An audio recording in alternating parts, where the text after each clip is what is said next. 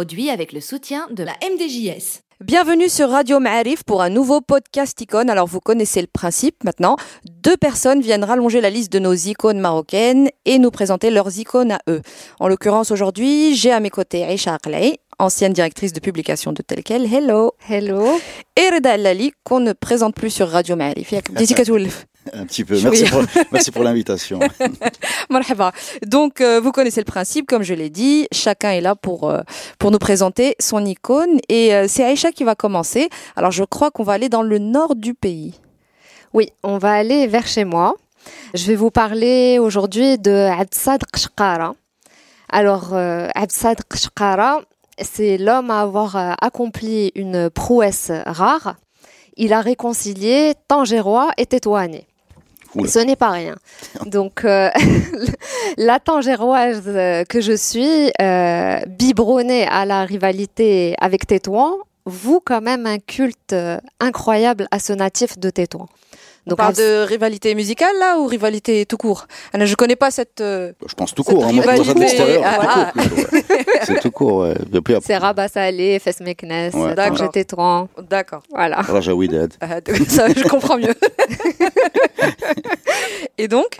Et donc, Absad Qshqara est un chanteur, euh, interprète, euh, euh, chef d'orchestre.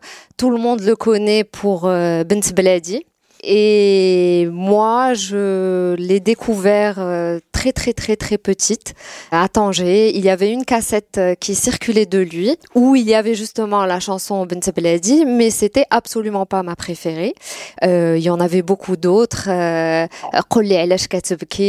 Moulay Abslam, beaucoup de très très très belles chansons qui ont en fait accompagné mon enfance, mon adolescence et que j'écoute encore aujourd'hui beaucoup. Alors Absad Qshqara, il est né au début des années 30 et il est décédé à l'âge de 68 ans. C'était un passionné de musique arabo-andalouse. Son papa était musicien, sa maman faisait partie de la Zawiya Harraqiya à Tétouan, où lui se rendait pour apprendre la musique, euh, le melhoun, euh, les chants religieux. C'est comme ça qu'il s'est formé. Et euh, il a intégré le conservatoire de Tétouan dans l'une de ces très très très rares euh, interviews que l'on peut retrouver sur euh, YouTube. D'ailleurs, c'est la seule fois où moi je l'ai vu en vrai parler euh, parce que je me souviens absolument pas de lui passer à la télé ni quoi que ce soit. Donc dans cette interview qui est menée par Fatima Noueli, une journaliste du Nord, elle aussi sur le Oula. Il parle de sa passion pour la musique, il parle de sa carrière, de tous les voyages qu'il a fait un peu partout dans le monde. Et euh, il explique quelque chose euh, qui m'a beaucoup touchée et j'ai fini par comprendre pourquoi ce monsieur euh, me parlait tellement. C'est qu'il disait qu'il était lui passionné de musique arabo-andalouse, que c'est, c'est une musique qui est quand même assez lourde en héritage, en règles et que c'est compliqué pour des jeunes d'adhérer à cette musique et lui estimait que c'était à lui de faire l'effort de faire aimer euh, cette musique. Et donc dans la musique Shaibia euh, Diel Shamel du Nord il introduisait des règles de Nouba et moi, j'adore la musique arabo-andalouse, aussi grâce à lui. Je vois autour de moi, personne euh, de ma génération euh, n'adhère vraiment. vraiment. Et lui a réussi, réussi à faire ça. Et puis. Mais alors, je, t'interromps deux secondes parce que j'ai juste une petite, euh, petite question. les interviews sont rares parce qu'il était pas euh, connu de son vivant Si. Pourquoi elles sont rares? C'est lui qui était timide peut-être Alors, est-ce qu'il y a une explication peut-être que... Alors, je pense que d'abord on a on a un problème d'archives euh, et c'est plutôt ça le souci. Tout ce qui est années 80, années 90, on a quand même des difficultés à, avoir accès à ces archives. Non, il était connu, reconnu, donc euh, je pense que c'est juste une voilà un. Il y a dû en avoir, mais qu'elles sont Reda, tu es bien silencieux. Non, moi, je voudrais juste, euh, non, pas du tout. Je voudrais juste apporter un petit point technique à la discussion. Alors, euh, la musique arabo-andalouse, juste sur le mot arabo-andalouse, c'est un terme qui a été inventé par les Français en fait. Euh, les Marocains n'ont jamais appelé musique arabo-andalouse avant que les Français ne l'appellent musique elle a. Voilà. Et aujourd'hui, il y a des études très sérieuses qui prouvent même qu'en Andalousie, en l'occurrence, en Andalousie, l'âge d'or euh, comme ça du Zalmohad et compagnie, uh-huh. même après, la musique qui se jouait ne ressemblait pas du tout à cette musique, ressemblait plutôt à ce qu'on a chez nous aujourd'hui qui s'appelle, qui ressemble à l'Aïta. C'est-à-dire que la musique qui était en Andalousie Techniquement, je parle en termes, ça c'est les travaux d'une d'une dame qui fait des études là-dessus. J'ai oublié son nom, mais on pourra le retrouver. A uh-huh. établi que la musique qui se joue en Andalousie ressemble plus à la qu'à la musique andalouse Enfin, qu'on appelle aujourd'hui qu voilà. Et ce qui est logique quand tu écoutes le flamenco, avec le qaida, avec les, les, aigus chez les femmes, avec euh, avec les claps, avec etc. On est, c'est vrai que ça, ça, a un peu de sens quand on quand on réfléchit à ça. Et, et le les Français en fait quand ils arrivent au Maroc, ils, ils, considèrent la musique marocaine comme une catastrophe, un truc euh, faux, euh, lancinant et, et à contretemps. C'est quand même un, comble venant de. Ouais.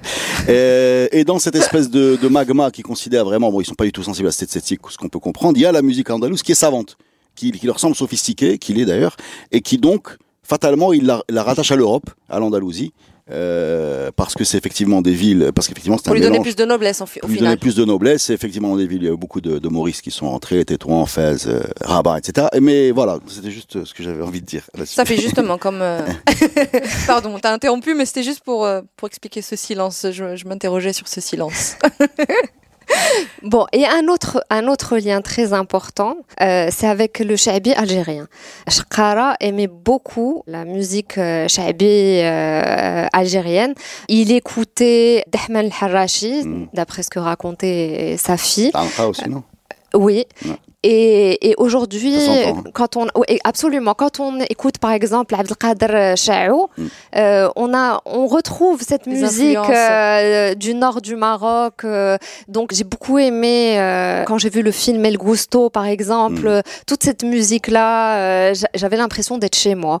Et je trouve formidable qu'un artiste marocain arrive à, à faire les ponts entre différentes cultures avec son art et c'est l'une des choses qui m'a ravie chez lui. Et puis, faut le dire, quelque chose de très très personnel. Et ben moi, j'ai appris les mots de l'amour grâce à Abdelkader Shkara. Euh, on dit souvent, euh, oui, euh, on parle pas d'amour en arabe, on parle d'amour en français. Mais en fait, non, moi pas du tout. Euh, euh, l'amour, c'est c'est shkara. Donc c'est un amour tel qu'il le chante lui, qui est pas du tout machiste, c'est pas l'amour du mal dominant, c'est un homme doux, bienveillant, euh, qui est en admiration devant la bien-aimée. Euh, cette bien-aimée n'est jamais dépeinte comme euh, un être maléfique qui qui complote derrière son dos, un tiradara et compagnie, pas du tout. et, bon, il y a, enfin, il y a, y a plein de phrases moi qui me viennent à l'esprit euh, où la femme est célébrée, elle est flattée, euh, elle a des intentions sincères, simples. Et en fait, cette espèce d'amour euh, naïf et puis pur, bienveillant, c'est ce qu'on a besoin d'entendre quand on est jeune. Et en tout cas, moi, j'ai été très heureuse d'avoir eu une introduction à l'amour grâce à Al-Sadr. Alors, on va peut-être écouter un petit extrait.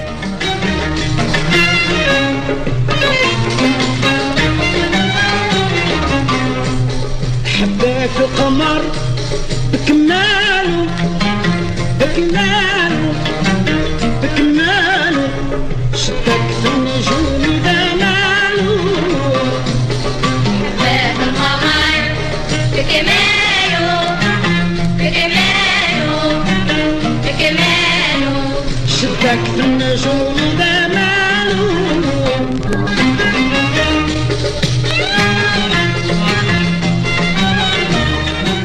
vient donc d'écouter un tout petit extrait de Hubbak al-Qamar et, je vois que ça évoque bien des choses euh, chez Aïcha.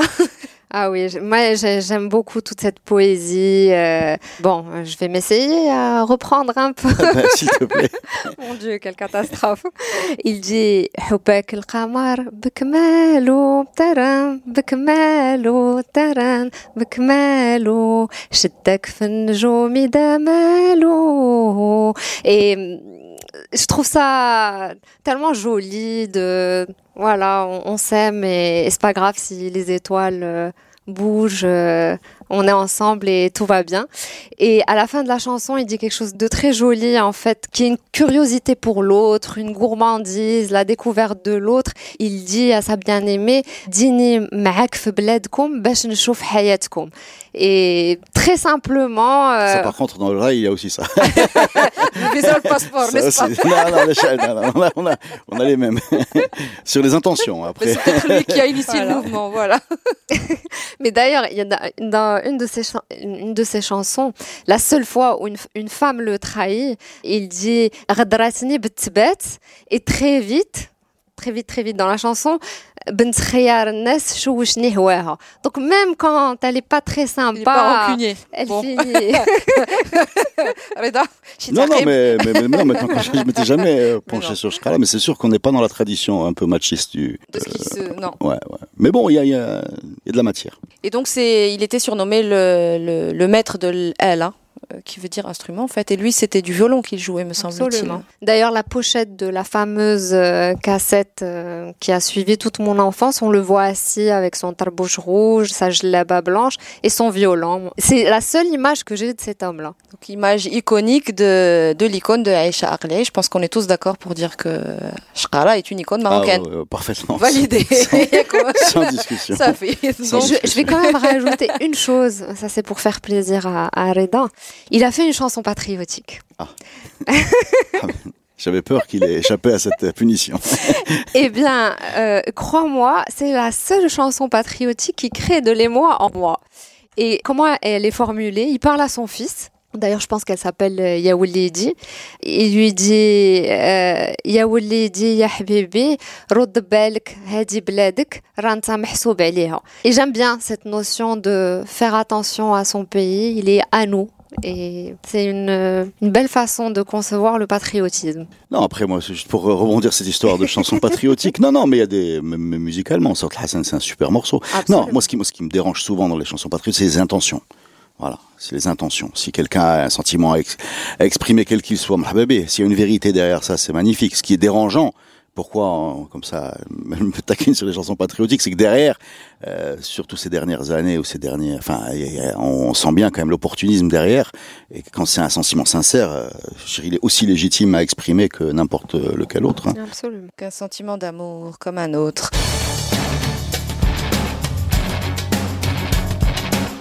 On va passer à la deuxième icône. Et là, on va changer complètement de. Il pas tant que ça. De on va rester dans l'amour. Ah, dans les coups durs oh, de l'amour, alors. Il du romantisme Puisque aussi dans je vais vous parler de Marcel Cerdan. Voilà. Alors Marcel Cerdan, déjà on va évacuer rapidement la question de. Exactement. Exactement. euh...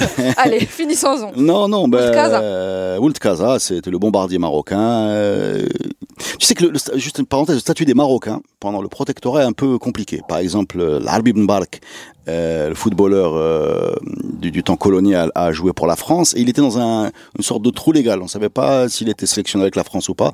On a parlé dans un autre podcast. Euh, Marcel Cerdan, euh, en tout cas, il était présenté comme euh, l'enfant de Casablanca. Il a marqué cette ville. Puis en plus, ils nous ont pris tellement de trucs qu'on peut lui prendre Marcel Cerdan. Pour compliquer les choses, il est né en Algérie à Sidi Blabès, famille très pauvre. Euh, il s'appelle Marcelino Cerdan. En fait, Marcelino. Marcelin, Marcelino.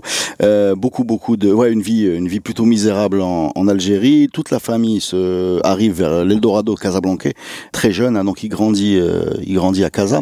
Et à ce moment-là, Casa, c'est un peu la ville des aventuriers, c'est un peu la ville où les gens qui ont envie de se refaire euh, bah, se refont. Et en l'occurrence, le papa Cerdan va, va avoir un café, un café dans lequel il va, il va organiser des, des matchs de boxe.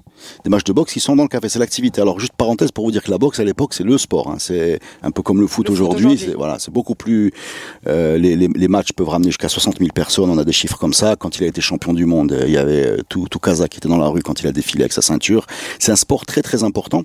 Et donc ce, ce petit Marcel joue au foot. Il va être, va même jouer à l'USM. Euh, il va même être sélectionné dans l'équipe du Maroc. Voilà, pour répondre à la question, l'équipe du Maroc du, protectorat, avec l'Albi Ben Barak où il y a un fameux but, euh, où il y a une passe de l'un à l'autre.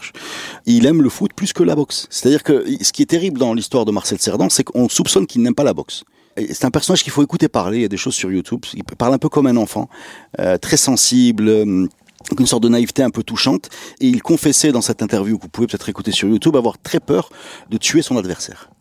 Oui, parce qu'il a eu un combat très jeune dans sa carrière où il a mis son, son adversaire en grand danger, ouais, KO, un méchant KO, finit à l'hôpital et Marcel Cerdan va le voir à l'hôpital, reste jusqu'à ce qu'il se lève et il lui demande pardon, etc. Donc il y a ce côté un peu, je fais un sport, euh, je préfère le foot, mais je fais ce sport-là parce que je suis bon et je vais très vite euh, aller très loin, mais je suis pas très très heureux de cette activité. Ça c'est paradoxal, ça arrive. Hein. Et pour faire plaisir à papa, me semble-t-il, j'ai fait une petite recherche parce que je pense que les grands frères aussi étaient boxeurs. Je crois que c'était en gros l'écurie, ouais, voulait sortir son, une écurie de, de boxeurs.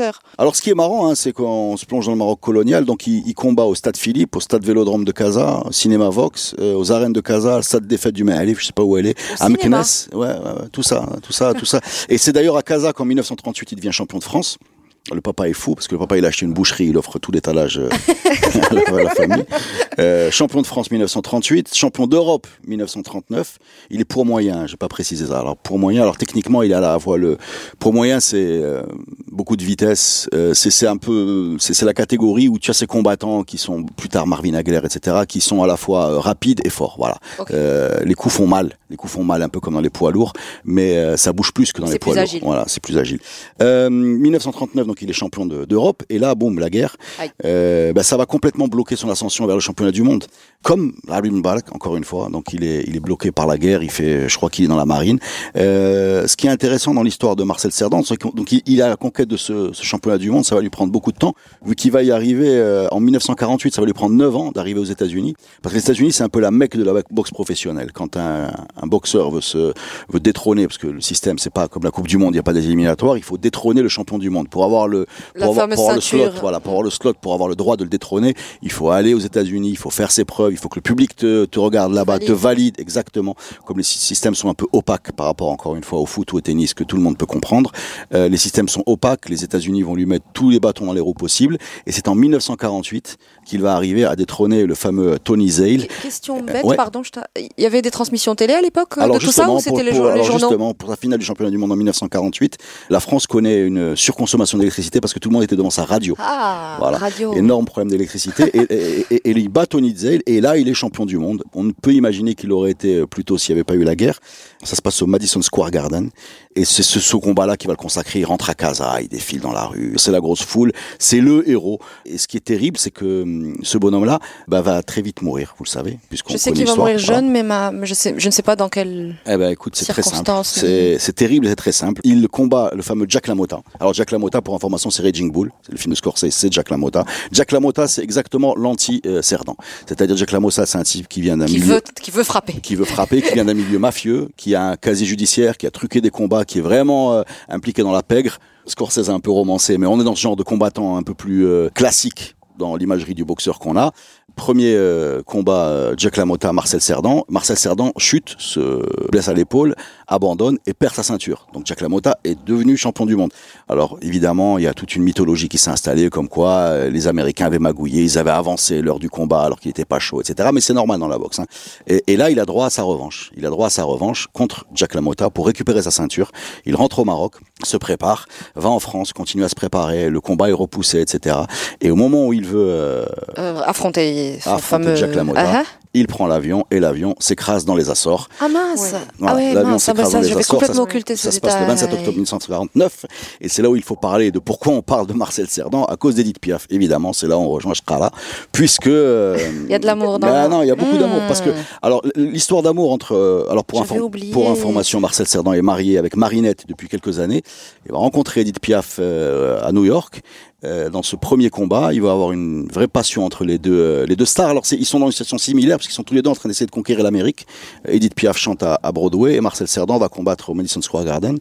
Et ils se retrouvent là-bas dans une espèce de, de passion euh, extraordinaire, très, très, très rapide et très brûlante, qui, qui va, il faut comprendre un peu comment ça se passe dans les médias à l'époque. Hein. Il y a un journaliste, par exemple, qui, suite à la défaite contre Jack LaMotta, va titrer Edith porte malheur à, à Cerdan. Voilà. Euh, l'entourage de Marcel Cerdan va lui aller casser les doigts à ce journaliste. Juste pour vous voir dans quel monde on est. On est, voilà. Tout le monde le savait, personne n'en parlait. Tout le monde le savait, personne n'en parlait.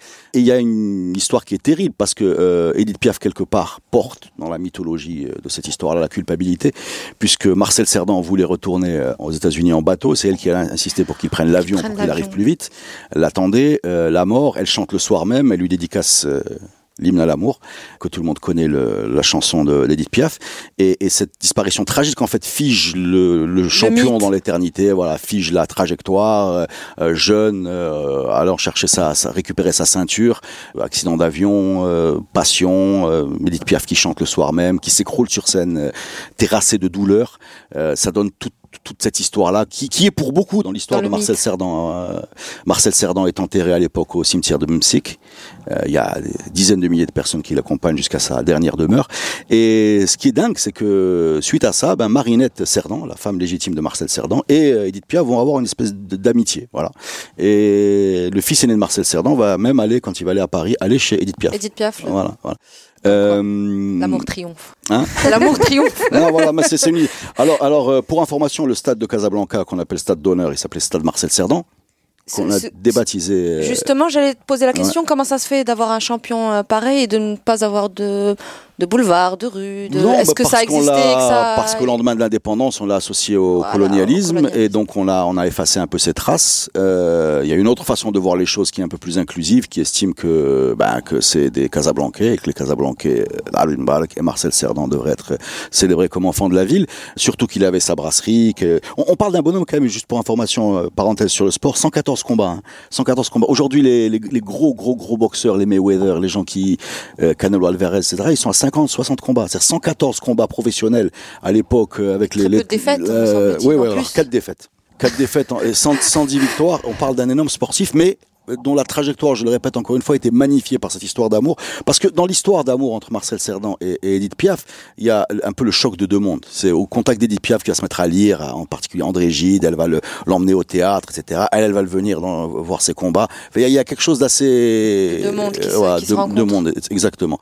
Pour répondre à ta question sur l'héritage de Marcel Cerdan, il a été, dans les années 90, déterré de Bimsik et rapatrié à Perpignan. Ah. Moi, à titre, à titre individuel, je, je regrette qu'on n'ait pas... Parce que c'est... Comme on a baptisé le stade on l'appelait stade d'honneur, qui est devenu en 83 le, le Khamis, que tout le monde continue à appeler stade d'honneur d'ailleurs. Eh ben c'est d'honneur exactement. C'est c'est ça, c'est c'est l'idée que euh, le colon euh, est parti, euh, voilà, on on efface. On efface, ouais, on efface. C'est un peu dommage parce que aux arènes de Casablanca, Edith Piaf a, a, chanté si je me trompe pas. Enfin, il s'est passé des choses ici qu'on devrait accepter sans porter de jugement de, de valeur, de valeur mais accepter extrême. comme faisant partie de, de qui on est aujourd'hui à Casablanca en tout cas. C'était intéressant, Aïcha. Je ne sais pas si, comme moi, tu, moi, as, tu as enfin, appris des choses. Moi, moi, moi j'ai appris cas. beaucoup. Oui. Et euh, icône, en tout cas, ça c'est certain. Icône casablancaise, a priori, j'ai envie de dire oui. Oui, totalement.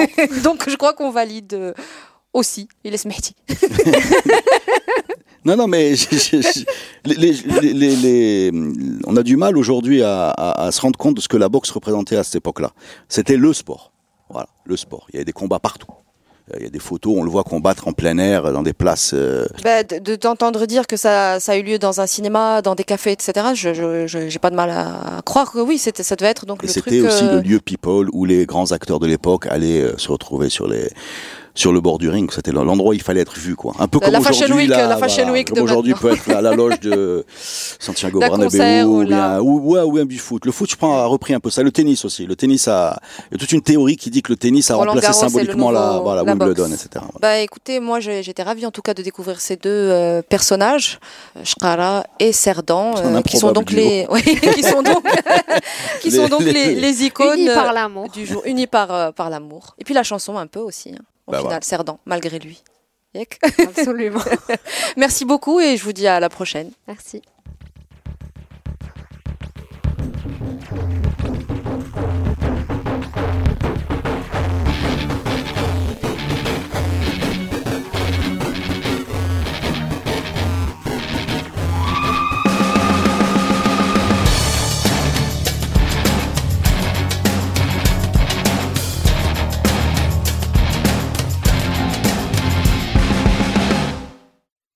Produit avec le soutien de la MDJS.